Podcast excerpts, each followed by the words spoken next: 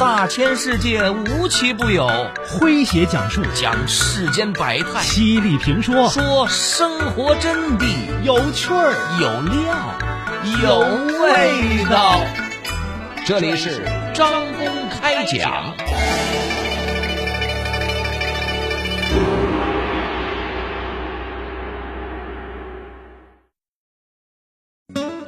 在电影《阿甘正传》里，智障儿阿甘闯出了一条传奇般的人生之路。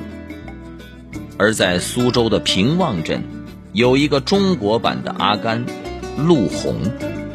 他一路逆袭，迎着冷眼与嘲笑，把自己从别人嘴里养条狗都比你有用的人，活成了一个年入千万元。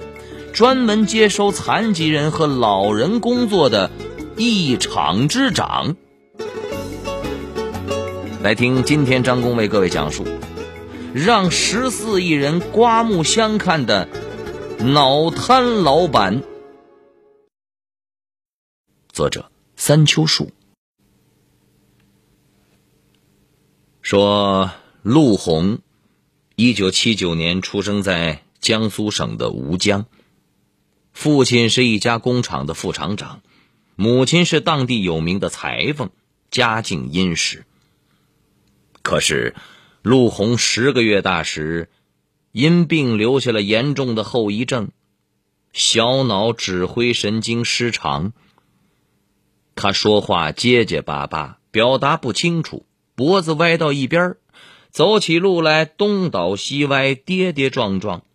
远看就像一只在学走路的企鹅般。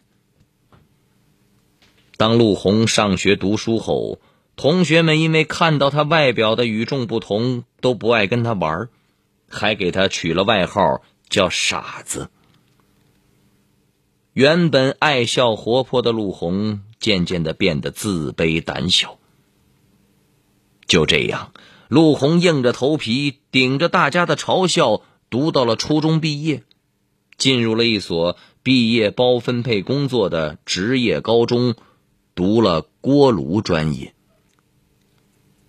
然而毕业时，班里五十多个学生几乎都有班可上，唯独陆红没人要。因为残疾，没有一家企业愿意接纳他。而这时，厄运又降临到陆红的家里。父亲生了一场重病，得了气管炎，几乎每周都要去医院打针。父亲的轰然病倒，让整个家庭陷入了经济和精神的双重危机。从前和和气气的陆红父母也开始经常吵架。有一次，父亲跟母亲吵架时说：“我不想看病了，在家等死算了。”把剩下的积蓄留给儿子，他还要生活。可母亲接着话茬说：“你才是家里的顶梁柱，你要是走了，儿子谁来照顾？这个家还有什么活路？”那一刻，躲在门外偷听的陆红顿觉自己很没用，就连家人都觉得自己是累赘。他发誓一定要找到一份工作养活自己，证明给父母看。可是，找工作的过程是对陆红自尊心的一场暴击。他走了四个小时的路去临镇的一家工厂找工作，结果在工厂大门口被保安拦下，人家以为他是来乞讨的，从兜里掏出了一毛钱丢给他。见他还不走，人家又给了一毛钱，让他赶紧离开。而这还算是客气友好的了。最伤人的一次是他在母亲的带领下去找工作，一个老板指着他对母亲说：“看看你儿子的样子，他能干什么？我养条狗都比他有用。”陆红清楚的记得，那时是六月份。气温已经很高了，可是那一刻，他浑身的汗毛都竖了起来。他这辈子都没觉得过那么冷，但这辈子他也没有过那么的倔强。我就是要活出个样子来。马拉松赛鸣枪倒计，三、二、一。我是王亚东。二十年前的一场意外，让我永远的失去了右腿。但是，一坐上轮椅，我就可以跑得飞快。观众朋友，晚上好，欢迎收看手语新闻。在我旁边的就是手语姐姐毛东来。虽然我听不到，但我用世界上最美的语言——手语，把大事小情说给残障朋友听。我叫蔡琼慧，是一名钢琴调律师。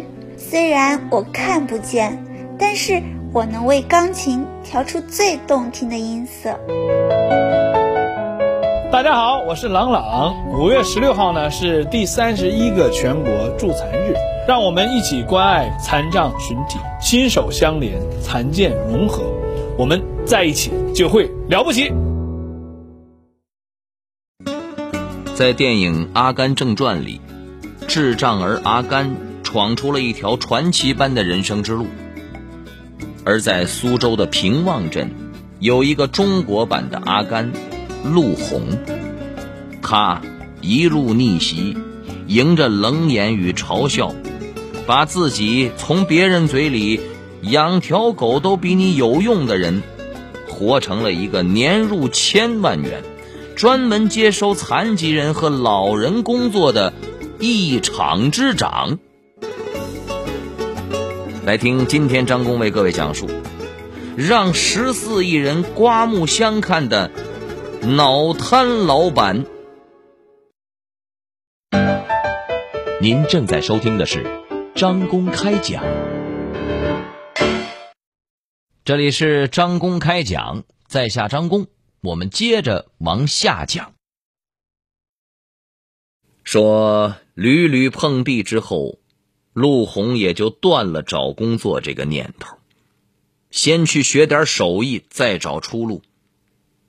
于是他去叔叔的厂里学敲白铁皮，制作喷水壶、水桶、这个管道等等。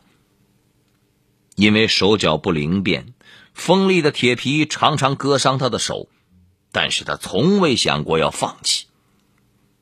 为了节省一天往返的路费，他开始学习骑自行车，每天往返五十公里。路上，他不知道摔了多少跤。在叔叔那儿学了一些手艺之后，陆红开始了自己的小打小闹的创业生涯。他先是在家门口摆了一个自行车修理摊位，早晨六点多出摊。晚上十点多才收摊小摊前人来人往，他看到人们手里总是拎着热水壶，便借钱买了个小门面，添置了锅炉卖开水，每天能卖三千到五千瓶。后来他在自己商铺门前搞了报亭，每天的收入也不错。这两次选项目的成功，让陆红脑洞大开，信心倍增。后来，他又在自己的铺子对面开了一个电话超市，还开了一间 VCD 出租屋，在自己店面的楼上又搞了七间房间，开了网吧，甚至开了一个卖电脑的店。那值得一提的是，尽管开了这么多店。他一个人都没有请哦，全是他自己在打理。用他的话说，那时候整条街都是我的。即便如此，陆红依然觉得自己的工作量不饱和，于是他买了一条小船和一百五十张渔网。他半夜去撒网，早晨收网，晚上去卖鱼。小本经营虽然辛苦，但是陆红的内心感觉很快乐，因为他总算是在家人脸上看到了久违的笑颜。同时，他也用自己的勤劳和敢干赢得了周围人的尊重。那些曾经看不起他的人，如今看到他的时候，会主动打招呼，叫一声他的大名了。陆红在网上认识了一个从事影像后期制作的朋友，并跟着他学会了电子相册的后期制作。二零零五年，表弟结婚，请陆红把结婚照片做成电子相册。在婚礼上放映，镇上的摄影师看到之后很是吃惊啊，主动前来跟他合作。每剪一段视频，陆红能得到一百五十块钱的报酬。钱不多，但是对陆红来说，这是手艺和智慧的变现。有一天，一个老教授慕名前来，想在五十周年的。金婚纪念日的时候，送给妻子一本电子相册。见老人拄着拐杖，走路也不方便，陆红怎么也不肯收他的钱。第二天，老人叫儿子开了辆面包车过来，买了很多生活用品给他。陆红感动极了，两人也因此成了朋友。有一次，老人问陆红有什么梦想。陆红说：“我想开影楼。”恰巧老人是苏州老年大学的摄影教师，他便提出免费教陆红摄影。就这样，二零一二年，陆红学成后，终于盘下了一家照相馆。这家小小的照相馆让陆红从此过上了体面的生活，他的创业之路也走得越来越开阔。后来，他开了电子相册加工厂。二零一七年的年底，又成立了苏州圆月纸制品有限公司。陆红从傻子。变成了陆老板。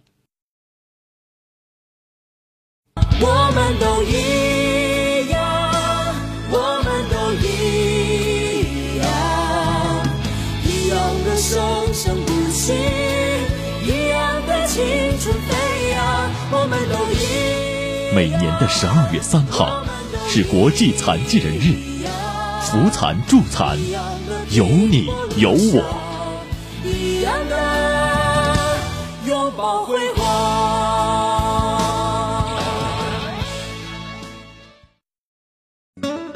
在电影《阿甘正传》里，智障儿阿甘闯出了一条传奇般的人生之路；而在苏州的平望镇，有一个中国版的阿甘，陆红。他一路逆袭，迎着冷眼与嘲笑，把自己从别人嘴里养条狗都比你有用的人，活成了一个年入千万元。专门接收残疾人和老人工作的一厂之长，来听今天张工为各位讲述，让十四亿人刮目相看的脑瘫老板。您正在收听的是张公开讲，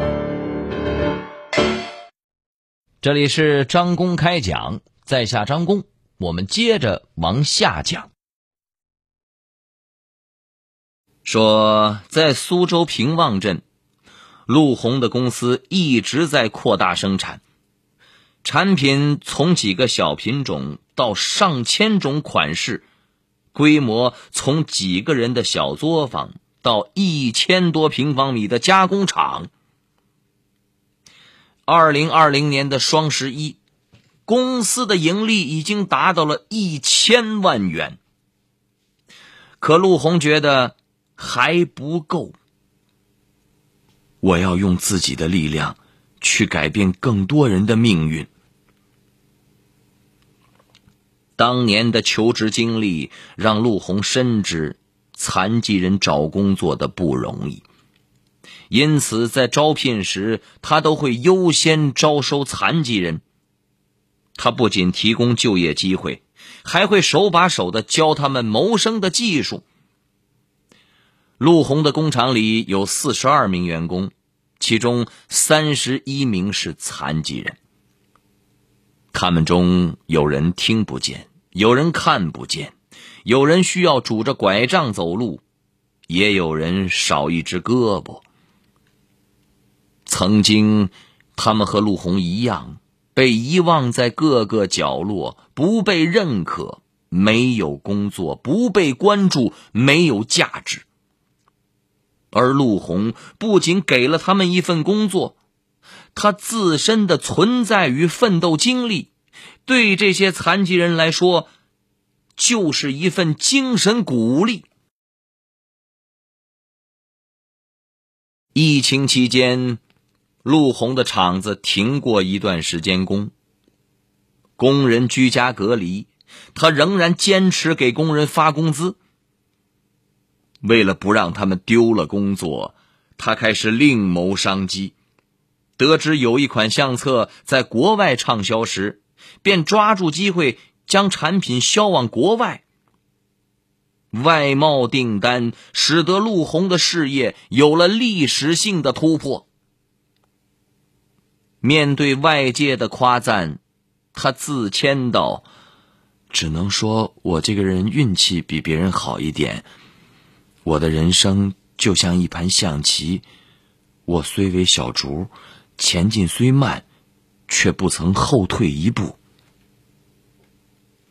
时至今日，陆红依然过着自律到自虐般的生活。每天早晨五点半到工厂，晚上十二点离开。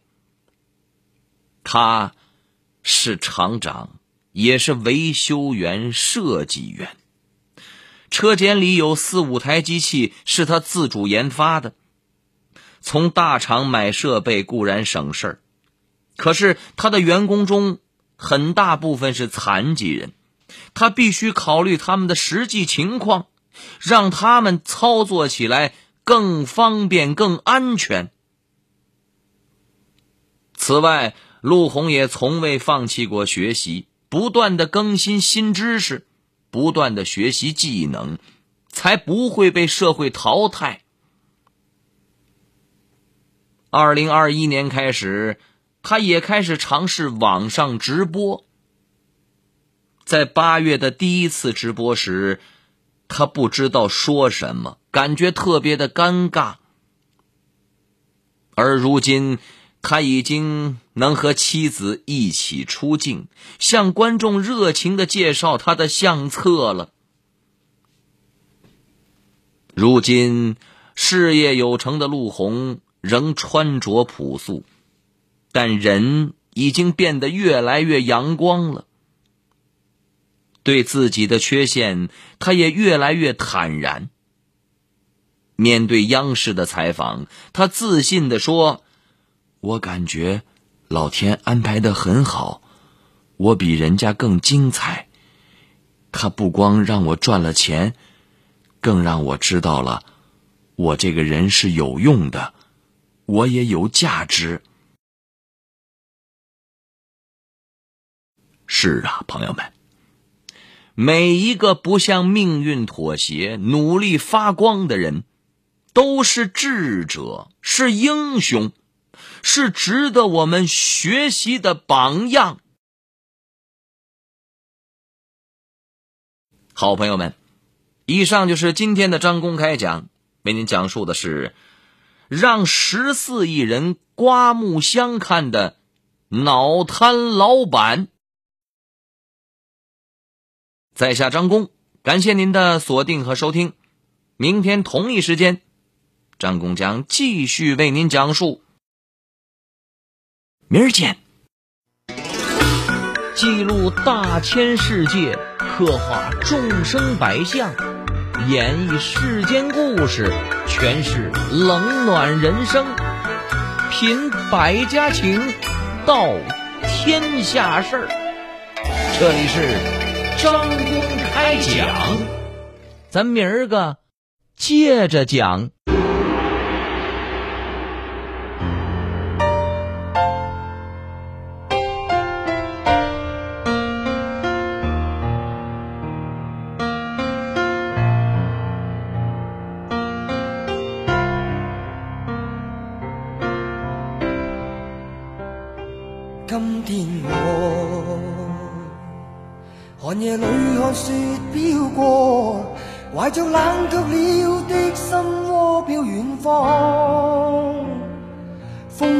里追赶，雾里分不清影踪。天空海阔，你与我可会变？多少次？迎着冷眼与嘲笑，从没有放弃过心中的理想。一刹那，仿佛若有所失的觉，不知不觉已变淡，心里爱。原谅我这一生不羁放纵爱自由。也会怕有一天